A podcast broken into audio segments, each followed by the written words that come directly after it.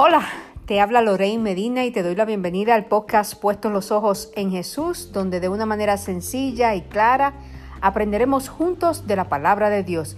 Y comenzando desde hoy hasta mayo 23, estaremos hablando sobre el Espíritu Santo. ¿Quién es el Espíritu Santo? ¿Qué tiene que ver conmigo el Espíritu Santo? ¿Por qué es tan necesario conocer y disfrutar de la presencia de del Espíritu Santo. Así que comenzando hoy, quiero decirte que esa es la promesa más grande que Jesús nos hizo. Jesús, hace poco celebramos la Semana Santa, celebramos la resurrección, pero ¿qué pasó después de la resurrección? Él le hizo una promesa muy especial a los discípulos. A los discípulos y también a usted y a mí. La promesa se encuentra en Juan capítulo 14, versos 16 y 17. Y yo rogaré al Padre y os dará otro consolador, para que esté con vosotros para siempre, el Espíritu de verdad, al cual el mundo no puede recibir porque no le ve ni le conoce, pero vosotros le conocéis, porque mora con vosotros y estará con vosotros. Si amamos a Jesús, seremos sus verdaderos discípulos. Y si somos sus discípulos, podemos estar seguros de que no estaremos solos en este mundo, ya que, miren lo que él dice, que prometió rogarle al Padre para que nos enviara otro consolador. Y yo rogaré al Padre y os dará otro consolador. Es obvio que el otro consolador es el Espíritu Santo, el cual está con nosotros desde el momento en que nos convertimos a Dios, que conocemos a Jesús y que aceptamos a, nuestro, a Jesús como nuestro Salvador personal. En este texto, la palabra consolador se traduce del griego paracletos. La palabra es difícil de traducir en nuestro idioma, pero si la vemos en otras traducciones, en diferentes traducciones, ah, lo, lo traduce como defensor. Otra traducción lo tiene como consejero. La nueva traducción viviente lo traduce como abogado defensor. La Biblia Latinoamérica lo traduce como protector y otras nos más otras referencias lo dicen como un ayudante. Lo cierto es que para todas estas traducciones son buenas, ya que el paracleto es eso mismo.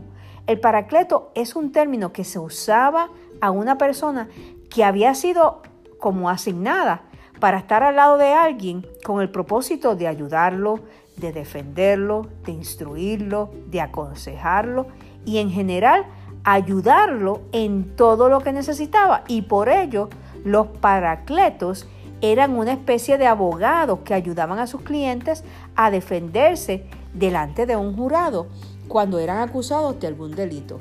Aquí vemos la primera mención en este Evangelio de recibir al Espíritu Santo y según vemos, una de las finalidades era que iba a estar con usted y conmigo, con nosotros por siempre. Y yo rogaré al Padre y os dará otro consolador para que esté con vosotros siempre. Qué bueno es saber que los cristianos no estamos solos.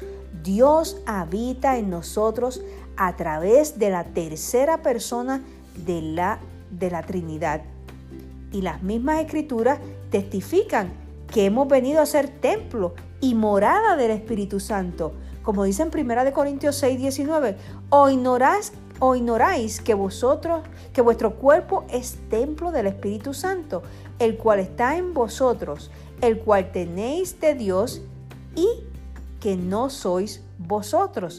Como un paracleto, el Espíritu Santo ha sido llamado a estar a nuestro lado, a ser nuestro compañero, a ser nuestro ayudador en todo lo que necesitamos. Jesús estaba a punto de partir y esto tenía que poner triste a los discípulos porque ellos estaban acostumbrados a vivir con su maestro.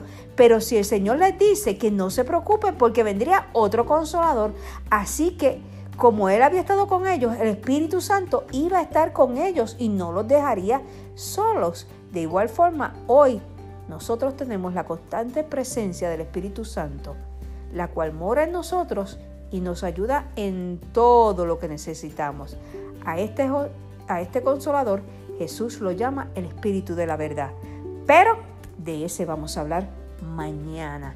Así que Dios te bendiga, te invito a que te suscribas si no lo has hecho y que compartas este podcast con otro que quiera aprender de la palabra de Dios o que tú creas que va a ser de bendición. Y recuerda, como siempre te digo, puestos los ojos en Jesús. Dios te bendiga.